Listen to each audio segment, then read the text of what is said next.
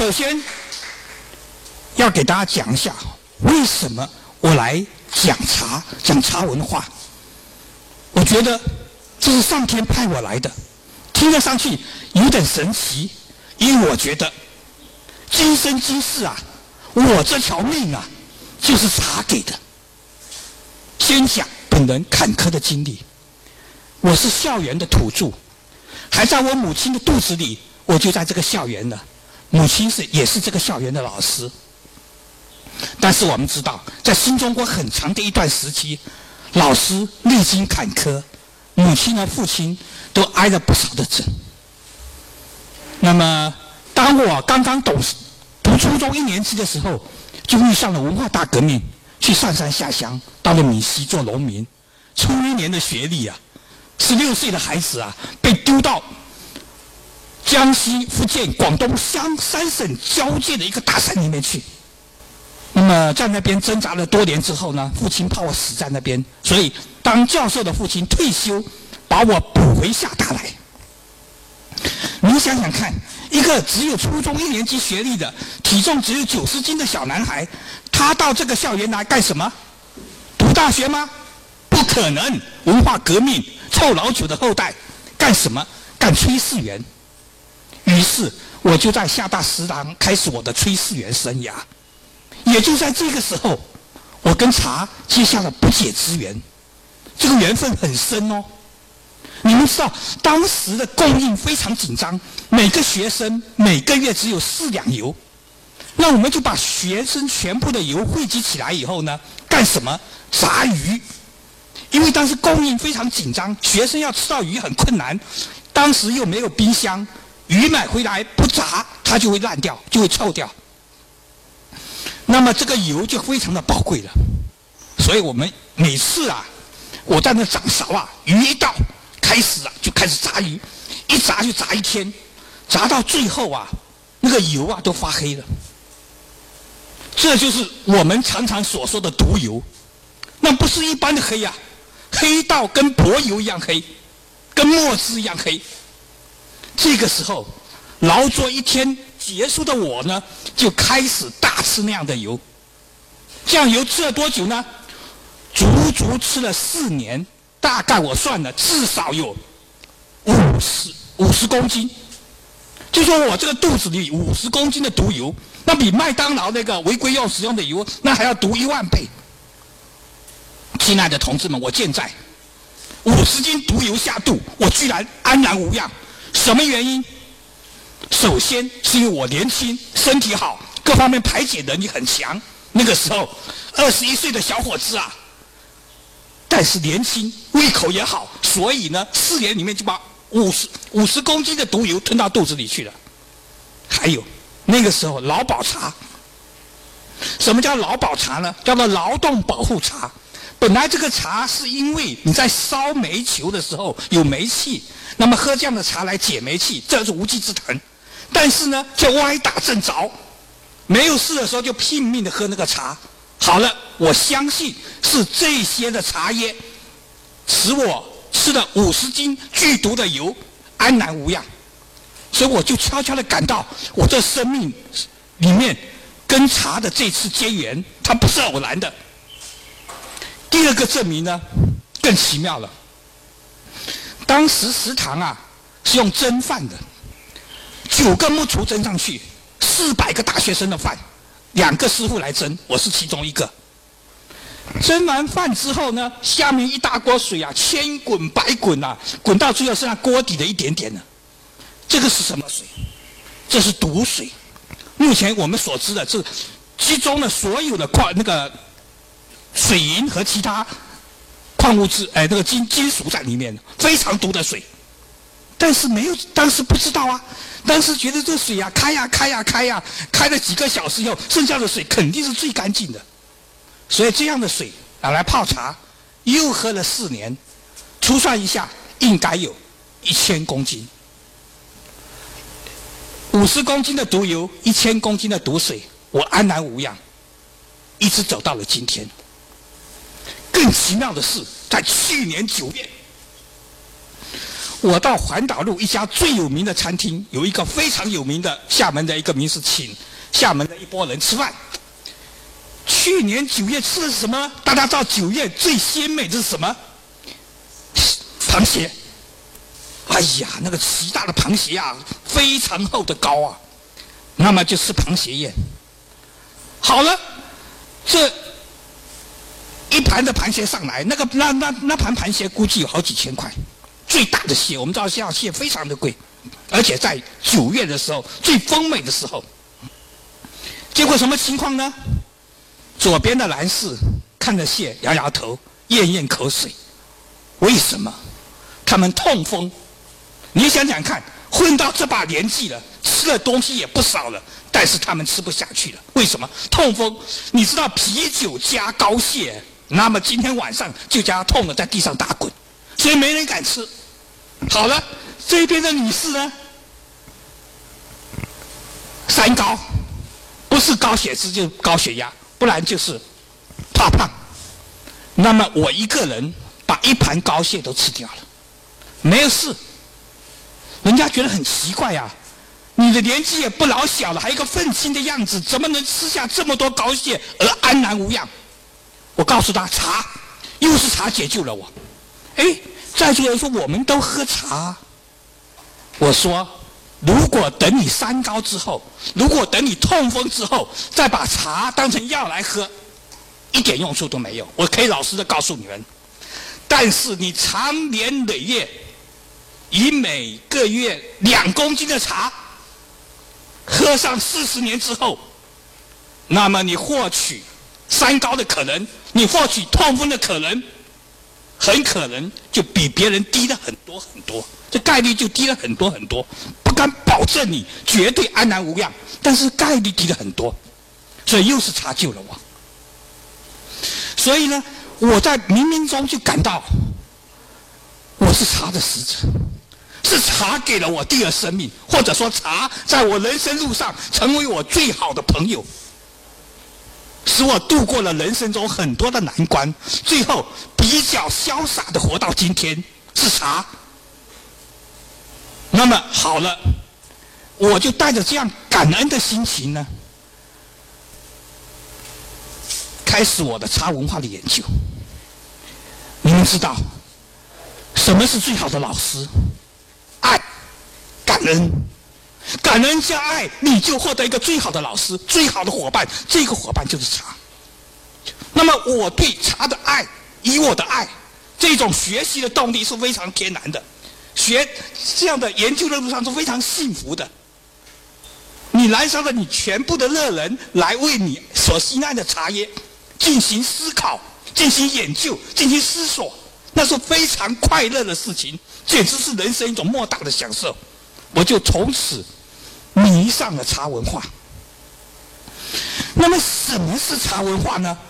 我们知道，文化这个概念，它有一种窄的概念，一种大的概念。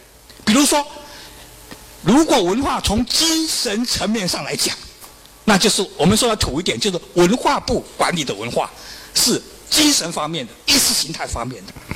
那如果呢？从物质方面来讲，那么可能就是农业部管的这一方啊，中国茶叶协会管的这一块。那么这两者之间构成的中国茶文化这么一个庞大的概念。那么好了，我就首先从一本非常浩大、上千万字的《中国茶经》这本书开始入手，它是中国茶文化的大全。把这本书呢浏览了一遍之后。我居然说不出什么是茶文化，哎，觉得奇怪了。从小啊，老师就教育我们，中国茶文化博大精深，历史悠久，五千年呐，同学们，五千年的历史，博大精深，让人家有一种肃然起敬的感觉。这就是我们的茶文化，它很有内涵，很有思想，很有品味，很值得我们中国人骄傲的。这叫做中国的茶文化，可能在很多人心里都有跟我大致相同的预期。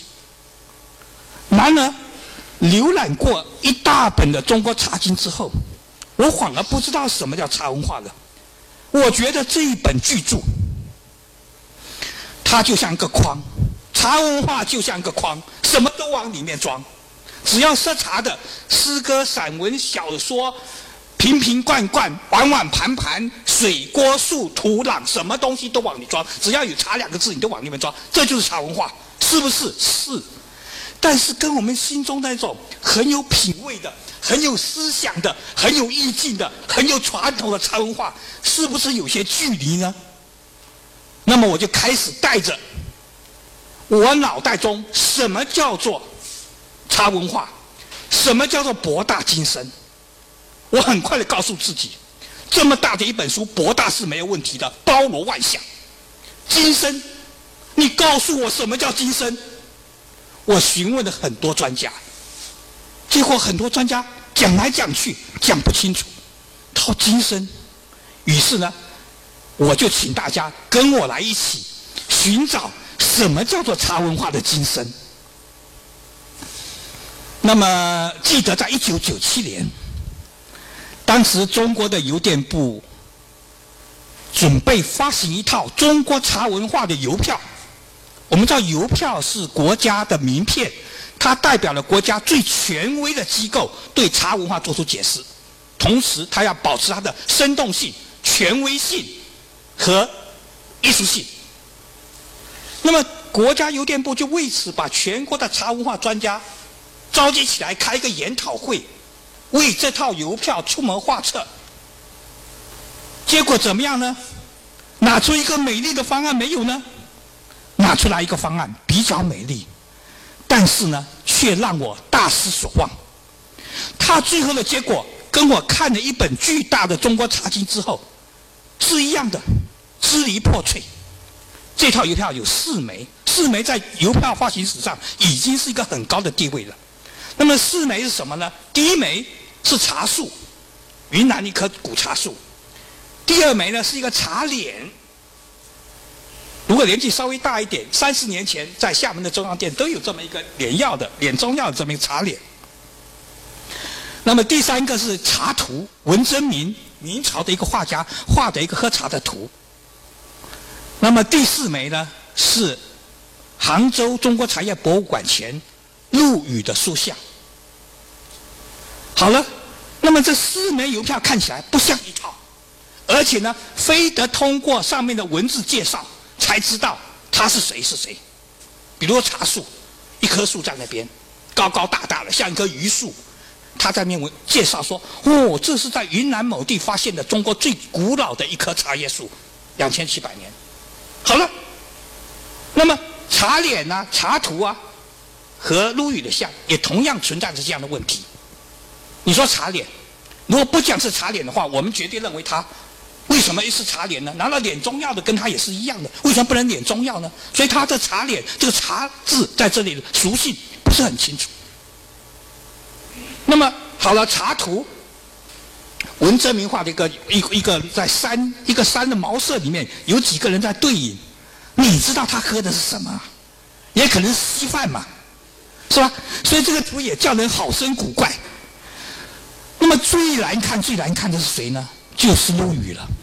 陆羽其貌不扬，我们知道，但是呢，作为雕塑出现的时候，气宇轩昂，站在那个讲台上，就越发感到奇怪。你不写陆羽，谁也不知道他是陆羽。这又说明什么呢？说明中国古代绘画艺术的一个毛病出来了。我们知道，我们古代的中国美术讲究的是写意。所以画出来的人呐，都是平面的，不像我们讲俄罗斯的博物馆，他们都是油画，啊，卡列尼娜啊，什么比较大地，一张张神采奕奕，油画甚至比照片、彩色照片还要清楚，还要逼真，还要像他本人。但是中国不行啊，搞了一个五十个皇帝的图，你看上去如果不写字，每个人脸都是一模一样的。那么好了，陆羽也中了这个圈套。陆羽在那个形象，我们可以看到了。你说他是陆羽，他就陆羽；你说他是李时珍也可以，说他是李白也可以，说他是徐霞客也可以，反正总是那样子，三把胡须往下飘，更像屈原。所以面对着这样一套不伦不类的邮票呢，我又开始新的思索。这个就是中国的茶文化，支离破碎的四张邮票必须要看图识字以后才知道它是中国的茶文化。不管怎么说，我们知道日本的茶道很繁琐，很多人很喜欢它，很多人也很厌恶它。但是毕竟它有四个字啊，亲和寂静，怎么就可以把它的这种日本茶道的礼仪和它的思想境界很生动、很理想、很经典的表达出来？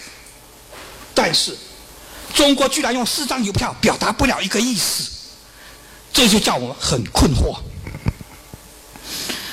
好了，那么什么叫中国的茶文化呢？后来我听了一个非常有名的专家告诉我，他说五千年的中国茶文化，你一定要抓住一个根，这个根就是陆羽的《茶经》。《茶经》确实是一个伟大的著作，也就是在人类的历史上，《茶经》第一次把茶作为研究的对象写出的书，是前无来者。世界上第一本，所以它的意义是非常大的。那我拿到这本《茶经》以后，我也仔细拜读，发现了这是一本不能叫一本，叫一篇七千三百三十个字的这么一个文章。这就是中国，也是世界上第一部《茶经》。首先呢，阅读下去之后呢，就发现六个字啊，叫我非常振奋。这六个什么字呢？这个《茶经》啊，它是写了茶的十个部分，啊，茶之源、茶之气、茶之具、茶之水、茶之主、茶之饮、茶之内、茶之图，等等等等等等等，十个部分。首先看第一部分呐，有六个字就立刻征服了我。这是六个什么字呢？他是告诉你什么茶好，什么茶不好，叫做野者上，原者下，也就是野生的茶也好，园茶园里面种植的茶不好，这是多么伟大的论断！大家想想看，在一千二百年之前呐，当时茶园的规模非常小，非常小，到处都是野生茶树的情况下，他做出了一个结论。野生的茶远比你园艺里面种植的茶要好。这六个字到至今为止还是了不起的发现。他凭什么？他凭悟性，凭爱，凭跟我一样对茶叶的爱，凭他茶师的悟性悟出来的。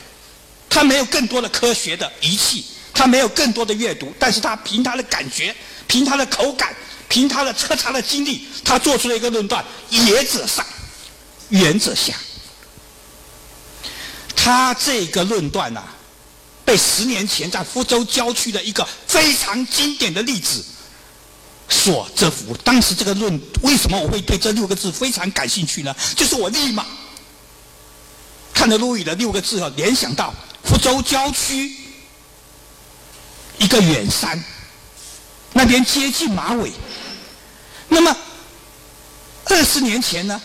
马尾开始兴起码头和旅游热的时候呢，当地茶农呢都放弃了茶园，而去搞旅游，去进城打工，整个茶园就荒废了。那荒废了二十年之后呢，有一天有一些爱茶人到山上去野游的时候，发现了这片荒废了二十年的茶园。哎，他们发现这边有茶哎，而且长得长势不错，虽然。他们长在乱石和灌木丛中，于是这些爱茶人呐，就悄悄的把这些上面的芽叶采摘下来，回去做成了第一泡福州郊野的野茶。结果泡出来一喝，滋味绝对的甘醇、微苦，而且呢，泡了十二遍，居然茶不改本色。这说明了什么？陆羽在一千二百年告诉我们的：野者上，原者下。为什么？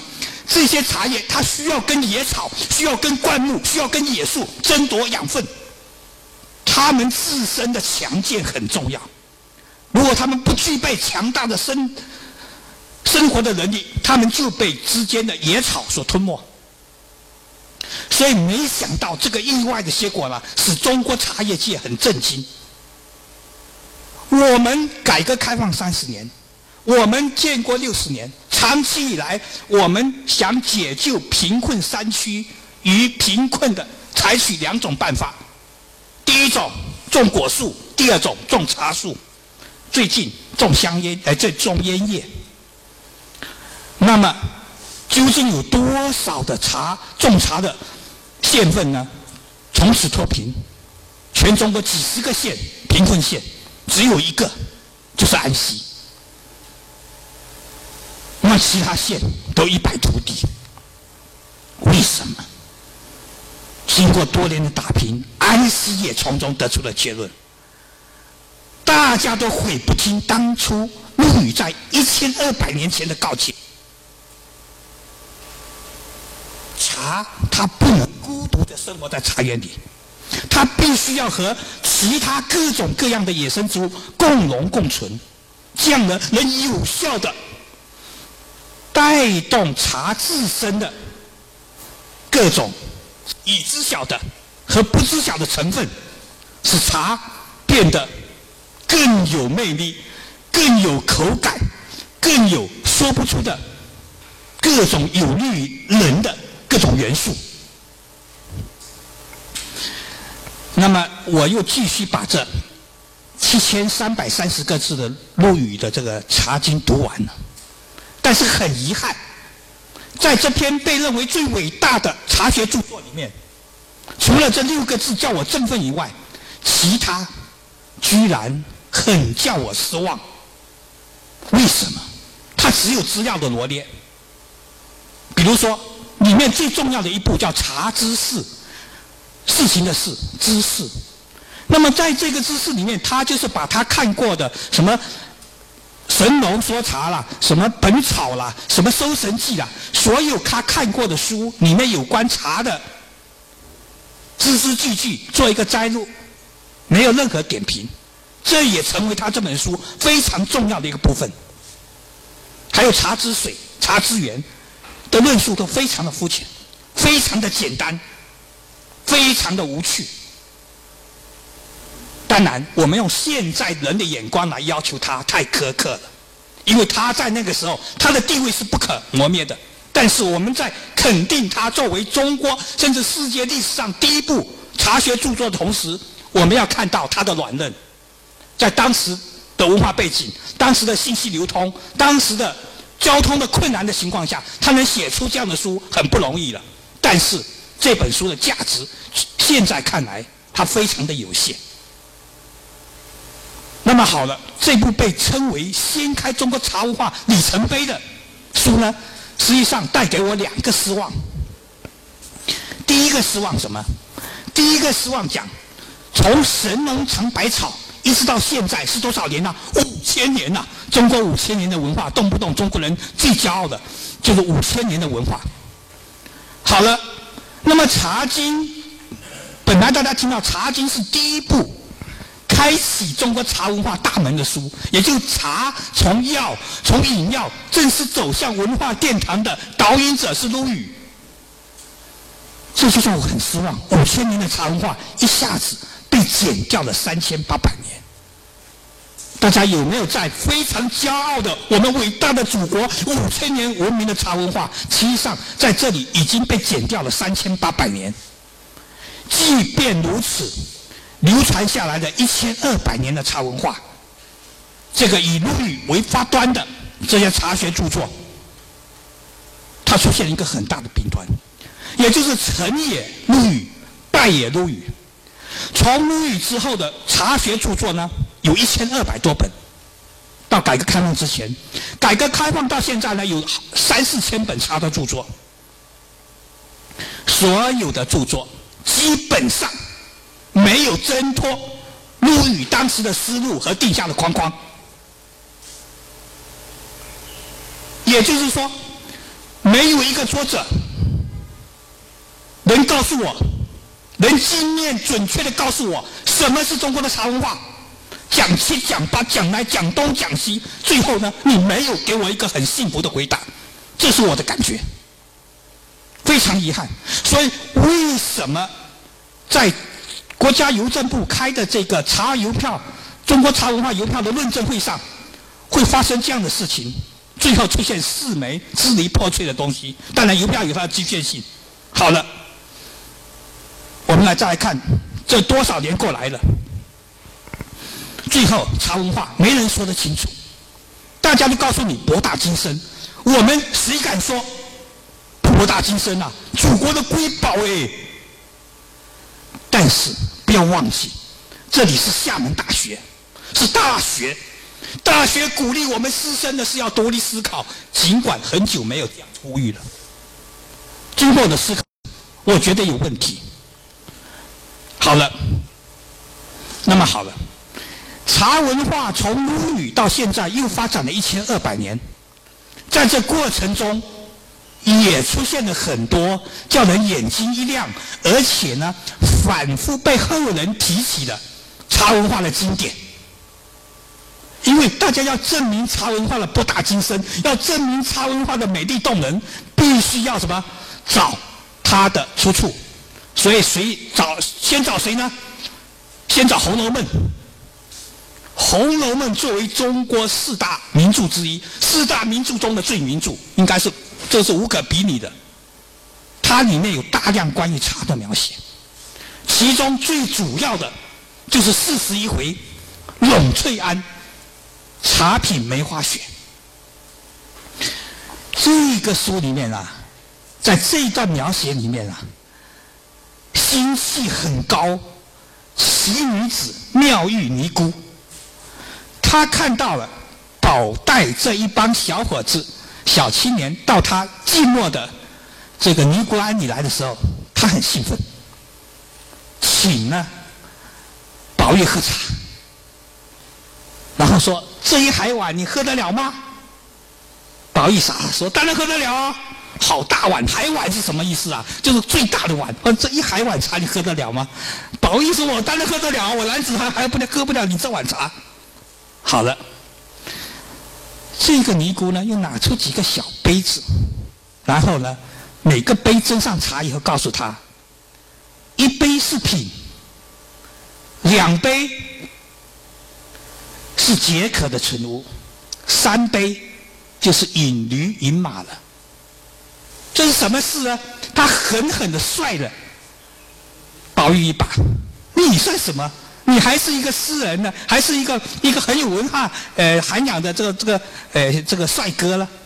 你连喝茶都不懂，你连品茶都不懂，你太没有品味了啊！一大海碗都喝下去，告诉你，这小小的杯子喝一杯才是品，喝两杯了档次就很低了，是解渴的存物。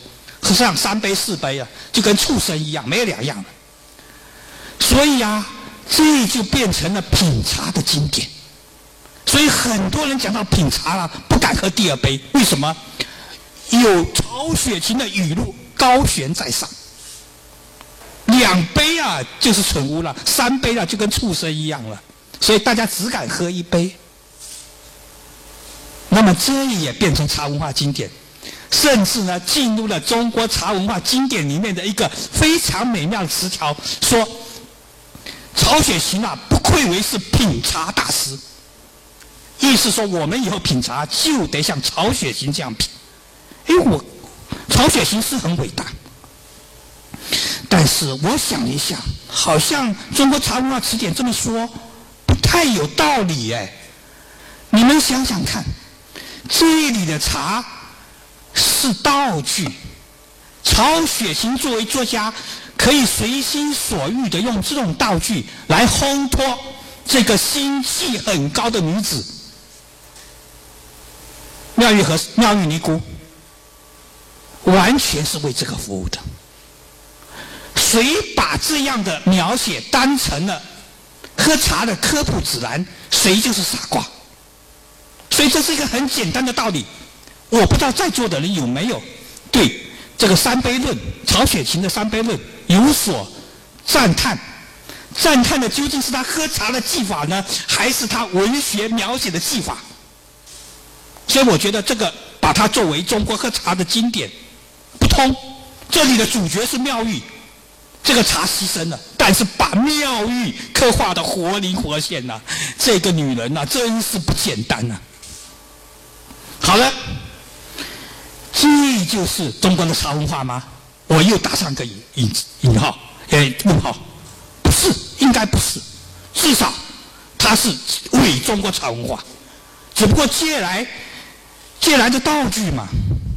好了，我再看再看。如果曹雪芹不行，那么就要找中国最伟大、最伟大的作家，看他是怎么讲茶的。那肯定是茶文化了，文化革命的主将，伟大的文学家鲁迅。好，鲁迅的书看了一下，写茶的地方不少，居然有一篇散文叫《喝茶》，不容易呀。鲁迅这样的斗志、斗士啊！他会写喝茶这样休闲的散文呐，除了在厦大这个不思进取的地方，他才会写出从百草园到三味书屋这样情意绵绵的女人散文。所以呢，他写喝茶呢，很快的大家就把目光啊落在了一段非常精彩的描写。他说要喝茶，首先要练就的功夫。还要一个很敏锐的舌头，这样喝的茶叫什么？叫清福茶。你们可以去看很多茶文化的书，《鲁迅语录》，鲁迅谈怎么喝清福茶，非常享受的，是吧？这个《鲁迅语录》，但是实际上呢，鲁迅这个喝茶呢，他紧接着就改口了。他说：“倘若啊。”叫一个拉板车的工人来喝这个茶，那你不能给他喝最下里巴人的粗茶，还是龙井，还是熏片，对他来讲都没有没有意义的。那么你练就了这么敏锐的喝茶的技艺，假如注意听了，对人类的进化没有起作用，那么这样的敏锐有什么意义？所以鲁迅在这边呢，他实际上不是宣导你要怎么享受这个茶，他是有情绪的，因为他跟周作人关系不好。周作人呐是很会吃、很会玩、很会写品茶的，居然兄弟两个在林林总总几百万字的作品里面，只有这篇喝茶的文章是相同的题目。周作人写的喝茶，非常有名的、非常经典的描写，两三个好友在屋檐下面。品那么一种茶，所以鲁迅在这边的是有所指的。他在周作人写完喝茶五年之后，他写的喝茶意思很清楚。我才没有像你那个闲工夫了，整天在那边斗茶斗茶，在那边悠闲。鲁迅是战斗的鲁迅，所以呢，我曾经写了一篇文章，说鲁迅是不会喝茶的。如果他会喝茶。如果他像我这样会喝茶，如果他像我奉行我生命哲学的九个字：不抽烟、少喝酒、多喝茶，鲁迅绝对还要多活二三十年。但是鲁迅就是鲁迅，就是战斗的鲁迅，他不可能去爱那种悠闲的茶，他只能一根接着一根吸他的烟，直到把肺吸到穿透而已。他是一个战士。很多人为鲁迅惋惜。如果他真的会像周作人那样享受那么滋味绵长的绿茶，他一定可以活得更久，给人类留下更多的文学篇章。但是同学们，这是不可能的，个性使然。就好像当年普希金为他的美丽的妻子去决斗一样的，他必须死在决斗场上。如果他苟且偷生，他就不是一个男人，不是一个丈夫，不一个不是一个充满血性的诗人。同样的，也有人说了，当年聂耳音乐家如果到日本留学的时候，他没有去海边游泳，他一定可以写出更多更多的歌，因为他那游泳一去游泳就死在海里。你说怎么可能不去游泳呢？对一个年轻的音乐家，看到波涛像音符在跳动的时候，他怎么不投身不向大海呢？肯定的，这是不可逆转的，他的淹死也是必然的。所以这就是人的个性。所以呢，要想鲁迅的话来作为我们喝茶的经典，这又落空了。那么鲁迅不行，曹雪芹不行，我们林林总总的商业机构可着急了。他们怎么样呢？大家有没有注意到这二十年，很多很多，甚至多，甚至所有茶企业都或多或少涉及了一个很重要的茶文化表演。茶艺表演，甚至不少的公司还有专门的茶艺队，每个呢就打扮成古典的美女，看到没有？有唐朝的侍女，有明朝的宫女，还有穿的很高很高鞋子的清廷的宫女，啊，甚至有民国的女子，啊，泡上各种茶表演来，非常的柔美，啊，非常的婀娜。啊，甚至很多人注意到，当他们悬壶高窗的时候，还把那个兰花指翘起来，让全体臭男人为之倾倒。这是茶文化吗，亲爱的同学们？我们从所有的历史记载里面，没有发现宫廷里面有任何茶茶艺表演的记载。这些完全是茶商为了推销他的积压产品。而闹腾出来的雕虫小技，不论在座的是男人还是女人，希望你们在享受免费的宫女茶之后，心里一样保持一份恬静和透明，这是非常重要的。好了，那我们再来看看，商家在茶文化炒作，除了。进行这种美丽的茶艺表演之外，还有一个办法，就更加直接了。在座的每一个人都享受到这这样的茶文化，也就是包装。我小时候买茶，称完一斤茶，一张白白的毛边纸，茶一放，一个小红丝一扎，提着就走。回去把这个茶叶放进罐里之后了。我记得我三四岁就开始爱茶的时候，就把那一张纸放在鼻子前闻了很久。茶和纸就是这样美妙的关系，但是这样美好的、这么素净的茶香，已经永远没有了。你们看到没有？现在是什么一种可怕的情况？半斤茶分成五十包，每包第一层玻璃纸，第二层。防空气纸，外面一个纸盒，再一个铁盒，再一个纸袋，六层包装。我称了一下，人家送我半斤茶之后，提到家里是两斤半，也就是每半斤茶它要产生四倍于它的包装。这就是中国的茶文化吗？茶所有低碳的效果。都叫这个万恶的包装所吞噬，非常可恶！有没有热血的茶家站出来？买茶就买简装茶，所有的茶都在进行这样丑陋的表演，以至于今天再好的茶，如果你不这样做的话，就没有人认为你是好茶。这和逼良为娼有什么两样？我们是一个资源奇缺的国家。半斤茶叶居然要两斤的包装，这些包装又成为多少垃圾、多少公害，又要有多少生灵为之倾倒去制造那些垃圾？这就是中国的茶文化，这就是我们引以为傲的茶文化。你们想到没有？到底什么是中国的茶文化？什么才是中国真正的茶文化？为此这个问题。前几年我到外面去当土耳，去那个土耳其、英国、俄罗斯、日本都走了一趟，我就仔细的考虑，中国的茶文化跟世界的茶文化有什么不同？什么才是我们中国真正的茶文化？也参加了很多研讨，甚至呢，结交了很多很多中国最有名的茶商。中国茶商对茶文化是最有感情的了。为什么？因为茶文化这样的包装、这样的说辞、这样的美女的俏兰花指，都给他带来滚滚的利润。但是网络的开始已经终结了他们赚钱的神话。那么他们现在在苦什么？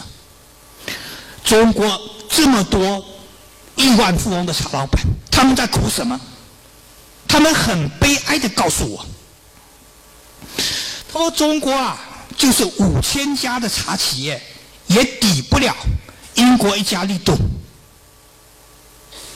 他说：“我们什么时候我的茶企啊也能做到立顿的百分之一或十分之一，那么中国的茶就有希望。”不知道在座以为怎么样？我听到这个话一宿没睡，第二天回了一个电子邮件给他。假如中国的茶文化。中国的茶叶也做到立顿那样的水平了，那中国茶或者中国茶文化将永远不再存在。大家懂得我的意思没有？作为立顿这样的茶，不要忘记，作为英国人喝茶只有两百年的历史。尽管我挖苦了中国人喝茶，但是毕竟我们是喝了五千年茶叶的古国。你是我的小弟弟都不如啊！我现在要学习你的营销。我仔细考察了世界各国的茶叶，利顿是什么本事？他的本事在于把世界上无论是肯尼亚的、斯里兰卡的、印度的、乌干达的、土耳其的，还是中国的，所有的茶制成一个口味、一个品牌。立顿代泡红茶风行全世界，这就是英国人，他们以非常标准的，无论是卫生标准。营养标准、成分标准都是一致的，这跟中国人喝茶有什么不同？我告诉你，中国如果所有的茶有一天所有的茶都变成一种茶的话，这是不是中国茶的灭顶之灾？中国茶的美妙在哪里？美妙就在于有几千家、几万家的茶商，他们经营着各自不同的茶。不仅有绿茶、红茶，不仅有普洱茶，不仅有黑茶，不仅有黄茶、白茶，而且光是绿茶里面著名的品种就一千种以上。每个品种又分草青、红青、真青。为什么有这么多的品种，这么多的种类？中国茶，它要以不同的口味、不同的性味。去满足天下所有人的胃口，也就是说，不不管你身体是寒性的、热性的还是温性的，你都可以在中国茶里找到你亲爱的伴侣，然后伴随你终身的旅途。英国茶有没有办法？没有办法。懂得我的意思吗？这就是中国茶。这就是英国人远远想不通的中国茶。尽管它的利润，我告诉所有茶老板，利润跟我无关。我正习武就是要走遍中国的每一座大山，喝遍中国每一座大山上面的茶。这就是我的追求，这就是我千方百计去开会、去旅游、去踏遍中国甚至世界各地的茶园。我感到我很幸福。我茶叶给了我第二次生命，我是茶的使者。我奔。走在寻求中国茶文化真谛的路上。那么好了，什么是中国茶文化的真理？请你告诉我。没有人能告诉你。今天我将首次在这里披露，请不要引用我对茶文化、中国茶文化的思考。那么，在中国茶文化这两大块之中，精神的、物质的。它实际上是不可分离的。当你喝一杯茶的时候，你既有物质的享受，又有精神的愉悦。不要小看这个愉悦哦，这愉悦有一股兴奋直冲你的脑门，调动你整身的正能量。这就是中国茶。那么，这样一个中国茶呢，刚才我说过了，陆羽在他的《茶经》里面的六个字，这六个字又给我启发。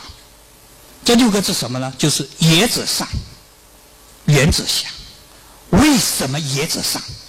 野者吸纳了大自然什么奇怪的因素，它会强过原者。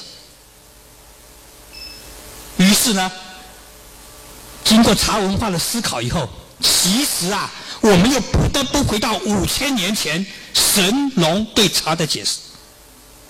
神农在认识茶。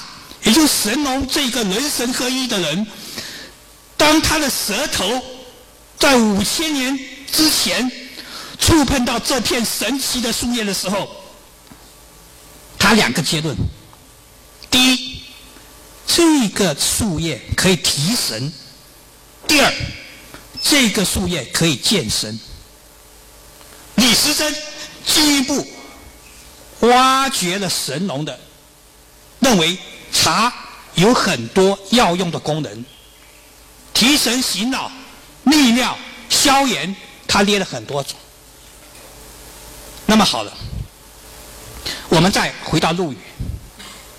那么陆羽这边，他已经凭他的智慧感受到这个野生茶树的力量。那么野生茶树它具有什么样的力量呢？据最新的发现。在中国云南澜沧江边发现了一株两千七百年的古茶树，也就是说，这一棵树在目前为止它是长生不老的，它每年春天还冒出郁郁葱葱的叶子。那棵树，而且呢，不是这一棵，有一大群，在整个云南高原这样的古茶树很多，两千七百年的。当然很只有这一株，八百年的、九百年的、五百年的、六百年的比比皆是，非常非常的多。这就跟我在塞浦路斯看到的有橄榄树一样的，就是每一个地域啊，它会集中的一群树的祖先。那么我们知道中国的茶树有很多，其实啊，我可以说整个中国的茶树实际上都是这棵两千七百年。古茶树的什么的孙子？为什么我们福建的这些装神装鬼的什么大红袍了，什么铁观音呐，啊，那个灌木啊，你跟我讲它有几百年、几百年的历史，当做神话是可以，当做美好的传说是可以，我心里清楚，因为我有科学。但是他们这些树都是云南那棵两千七百年老树的孙子，怎么这么说呢？因为这些树，这些古树，它们在人类的漫漫进程中，随着逐步的向南方过渡，所以呢，我们现在看到的茶树一般有三种类型。云南的这叫做原始古木，然后呢，有些比较大棵的叫做过渡型，最后到福建江浙一带矮小的茶园叫什么栽培型，也就是或者可以换一个说法说，乔木型。半乔半灌型，现在我们茶园生产的所有都是什么灌木型，非常低矮。为什么我们不种乔木型的？它的收益太慢。这是中国茶叶发展史上最大的一个败笔。如果想想五六十年前，我们福建种植的不是根浅树小的灌木。而是引进的是云南的大叶种的乔木，不会造成今天整个安溪水土的巨大流失。而且呢，茶的原汁原味在些古树身上会得到更强烈的体现。这是中国最大的一个败笔，但是已经不可挽回了，给我们的生态造成无可挽回的巨大的历史灾难。现在还没有人吸取教训。那么好了，我就想，从神农开始，到李时珍，到陆羽，还有一个伟大的人物叫盛国龙，这是厦门一个最老的老中医，也曾经兼任厦门大学海外函授学院的院长。为什么说他是一个最伟大的中医呢？因为在一九九九年的时候，国家准备编著一套书，叫做《茶与茶疗》。这本书是由中科院的院士陈可义院士主持的。但陈可义不会写茶，所以他在全国遴选之后，最后由盛国龙来写这本《茶与茶疗》。盛国龙什么人？厦门最有名的老中医，更重要的，他是我的忘年之交。他把他所有著作都留在我那边。根据盛国龙对茶叶的研究，他第一次最系统的把茶作为万药之药产生的整个后果，进行了非常详解的论述。比如说，这个茶在某种病它有辅助作用，某种病它有参照作用，某种病它有治疗作用，某种病它有缓解作用。他说的非常实在。但是茶是药吗？我曾经问圣老这么一句，他不置可否。他在这方面没有思考。很不幸，他去世了，九十岁的时候。但是这位老人去世的时候，倒是给我一个很大的启发。我去送葬的时候，发现他九十高龄，没有一根白发，没有一个落齿，牙齿全部好的，像我落得一塌糊涂。他牙齿全部好，头发没有一根白的。那么他本来这样的生命奇迹可以继续延续下去，但是不幸，他老人家跌了一跤。跌了一跤以后就没办法走路，靠着轮椅。那么由于他没有办法走路，以后整个身体状况就发生另外的逆转。我完全可以想象，假如他没有摔那一跤，一百多岁绝对健在。于是呢，我开始寻找长寿的茶与长寿的案例。盛国龙他为什么一个牙齿都不落？为什么一根头发都不白？因为他爱茶。他告诉我，没有别的爱好。他就喝茶，喝了六十年、七十年的岩茶和铁观音，而且喝的量非常大。注意了，量非常大，喝了六七十年，这是个很重要的信号。我取了第二个样本，这是在闽北泰林一个一百零五岁的老太婆，叫童希珠。她在泰林的山里呢，是一个农民，自己种了一片茶。那片茶她是自己自种自喝的，每年都有十五六公斤，她自己喝，有时候叫了邻居的人来喝。结果呢，他活到一百零五岁，照样可以穿针。这是第二个爱茶的典型。第三个爱茶典典型呢，就在叫在座的男同学非常感兴趣。这是一百零三岁的张天福老人，这是福建乃至全中国都最有名的喝茶老人，一辈子喝茶，喝了很多很多茶，现在活到一百零三岁还健在。一百零三岁健在不奇怪，关键是他九十九岁又娶了一个老婆，也就是生命不在于长度，还在于它的宽度。那么好了，我们通过童希珠、张天福和盛国龙三个长寿的例子，当然这样是做是不科学的。可能你也提出来，也有三个喝一百岁的是抽烟的，也有三个喝一百岁的是喝酒的。但是不要忘记，喝茶长寿的概率远远要高于喝酒长寿。或吸烟长寿的人，可能吸烟长寿的是个案，喝茶长寿的，他可能形成一种固定模式。那么就这三个人为什么长寿？三个是完全不同的人，第一个男人女人不同，第二个经历不同，文化层次不同，所经历的坎坷不同。盛国龙是一辈子顺利，老中医啊，几岁就会看病，一直看到现在，多少人巴结他。张天福是历尽坎坷，当右派，劳改；童希珠是一个与世无争的老婆婆，山里的农民。居然三个都活居然三个年龄都那么长，这里我就有新的考虑，也就是在云南那株两千七百年的古茶树里面，它有一个基因，长寿基因。这种长寿基因不同程度的传达给他在祖国各地的大小茶树。当然了，茶叶里面的长寿基因只是一个我的揣测。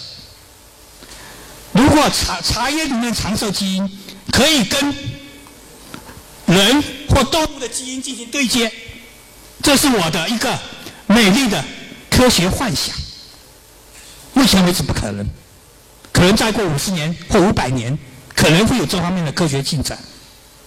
我们等来不及了，同学们，我们都很难活过一百岁。那么在这个有限的时间里面，我们该怎么办？也就是如何寻求自己的生命跟茶里面的长寿基因进行尽可能多的对接。